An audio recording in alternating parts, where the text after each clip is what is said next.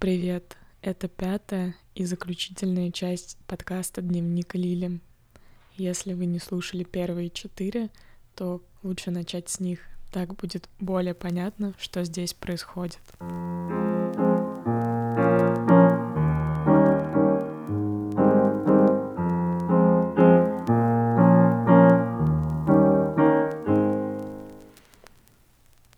Мой отец прослушал первый эпизод, вспомнил, каким он был четырехлетним Олегом, наивным, любящим свою маму. Тогда он любил и своего отчима, впоследствии разлюбил его, и во взрослом возрасте ему казалось, что он никогда его не любил. Он вспомнил, как не любил, когда мама уходила с подругами на танцы, а он оставался с кем-то и ждал ее. Очень скучал и так радовался, когда она приходила наконец-то.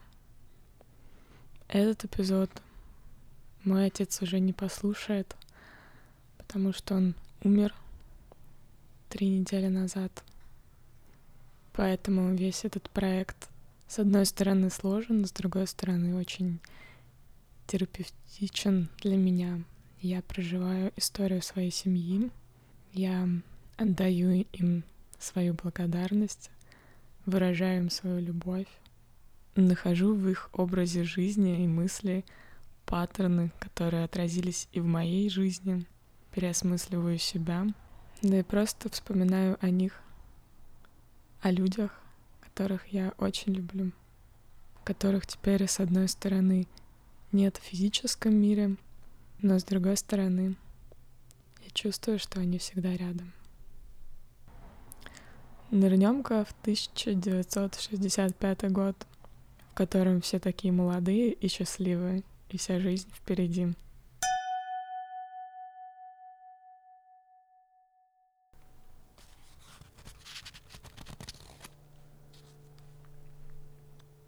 Валялись в снегу и фотографировались.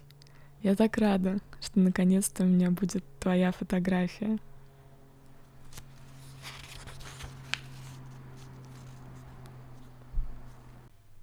Вечером мы были все вместе. Ты, я и Алька. Весь вечер ты отдал ему. Чего вы только не делали. А в девять Алька не хотела ложиться спать. Еле-еле уложила. Но тут кончилось твое время. Ты ушел. Лиль, а ты всегда будешь такой? Не разлюбишь меня? Ты устала? Так далее. Вопросы. Валька, Валька, единственный в мире человек. Я люблю тебя. И ты не должен волноваться, что что-то может произойти. Ты задал вопрос. Почему жена изменяет мужу? Неужели ты боишься этого? Никогда. Никогда этого не будет. Даже в мыслях я останусь верной тебе. Халильчонок, так долго? Двенадцать месяцев ждать. Ты не устанешь? Дождешься? Глупый. Хоть всю жизнь буду ждать. Весь день прошел в ожидании встречи с тобой. Даже телефонный разговор меня не удовлетворил. Хотя я шла и улыбалась. «Не хулигань», — услышала я на свой телефонный поцелуй. И твои глаза передо мной — да, я полюбила тебя, Валюха, как любят цветы, реку, небо. Не спрашивай, почему. Просто люблю. Человека ведь воспринимаешь не по частям, а всего сразу. Вот и я люблю тебя. Сразу. Всего. Ничего не отделяя. Даже твои недостатки не играют роли. Мы их вместе исправим, как ты делаешь с моими.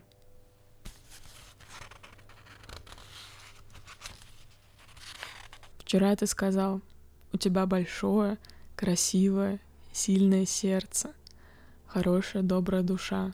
Я люблю тебя и горжусь. Но в тебе не хватает цельности, устремленности, логики.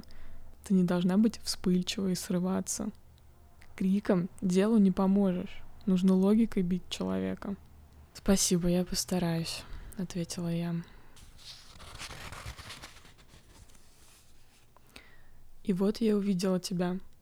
Ты уже ждал. Стоишь на линии. А увидев меня, пошел по рельсе навстречу, помахав мне рукой. Было скользко, а ты шел. Я тоже торопилась тебе навстречу. Но у меня ничего не получалось.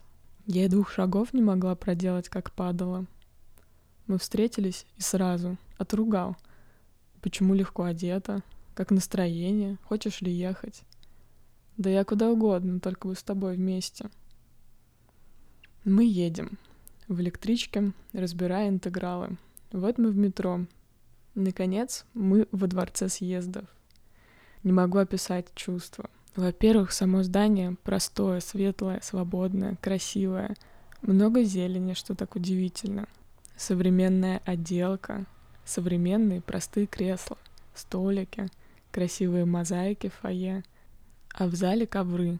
Это очень удобно, не слышно шума ходьбы опоздавших. О самом балете я даже боюсь писать, потому что нет слов выразить мое настроение. Золушку исполняла Кондратьева. Уж очень легко она выполняла все пируэты. Но самое главное — это то, что мы запечатлелись супругом навеки вечный здесь, во дворце. Чего я так хотела, ждала этого. Добрались за пять минут на такси. Время провели хорошо. Посидели за бутылочкой, послушали музыку, посмотрели телевизор. А потом Потом мы сошли с ума. Залезли мыться в ванну. Не представляю, что со мной случилось. Могла ли я думать, что буду способна на такое? Это, наверное, от того, что я очень люблю тебя. Да еще помог ты сам. И крестная.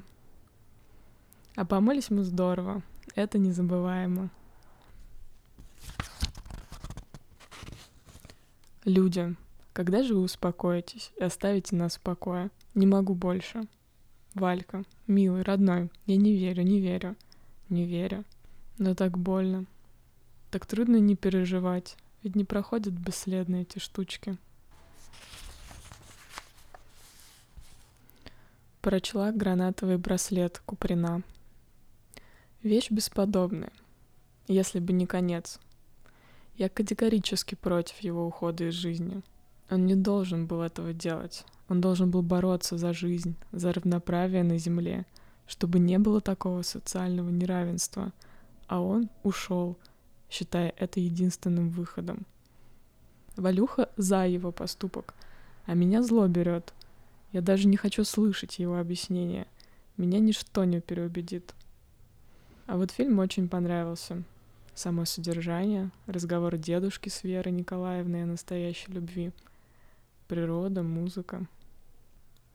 Интересно, что Лиля пишет здесь о гранатовом браслете Куприна, и это та же книга, которую я прочла в больнице своему отцу перед его смертью. 25 декабря.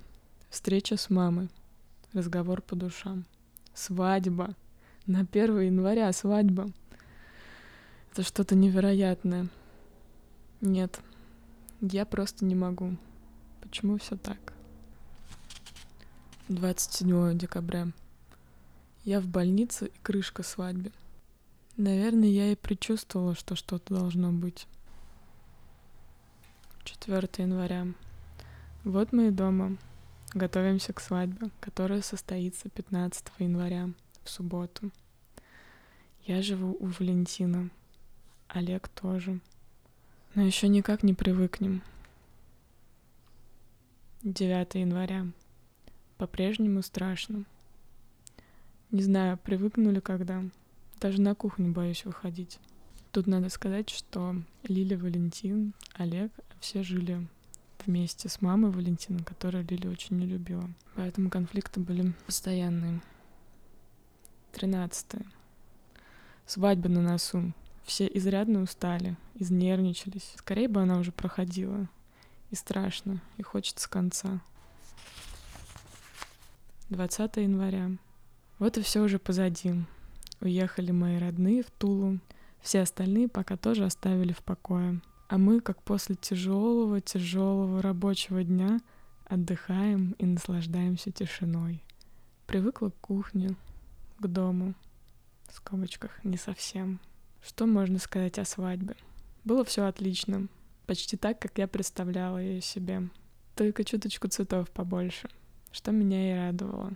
Поведение супруга мне не понравилось, но она объяснима. Еще хорошо, что мы ночевали в моей комнате.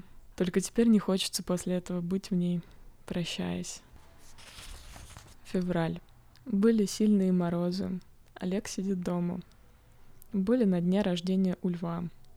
Папа учится, я работаю. Больше за 65-66 год записи в дневнике Лили нет, но есть одна запись за 1967 год. Ура, ура, ура! 67 год. Что же ты принесешь? Нам, мне, тебе. Кто же у нас появится? Валюха, как всегда, нежен и внимателен. Сирень, шампанское, елка вся в огнях и украшенная комната. Предпоследняя ночь года. Мы не спим. Мы такие счастливые. Завтра уже не то, завтра компания, а сегодня мы вдвоем. Как это здорово. Олег спит, его ждет утром подарок от Деда Мороза в тапочках. Барабан. Вот и весь дневник Лили. Лиля думала, кто же у них появится. Через 20 дней у них появился сын, мой дядя Сережа. Еще через 6 лет после этого появился второй сын Миша. А через 13 лет, в 1979 году, они развелись и больше никогда не общались. Спасибо вам, что прослушали эту серию подкастов. Надеюсь, что на вас она оказала похожий терапевтический эффект, что и на меня. Будьте счастливы.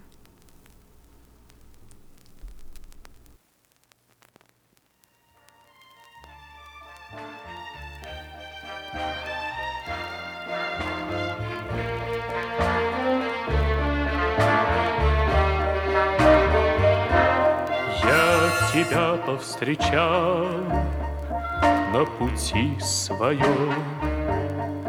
Ты пришла, как мечта давнего сна. В целом мире с тех пор только мы вдвоем. Ну а в сердце моем ты лишь одна. Будь со мной, будь со мной всегда, грустью разлук, радостью встреч, будь со мной. Мы любовь тогда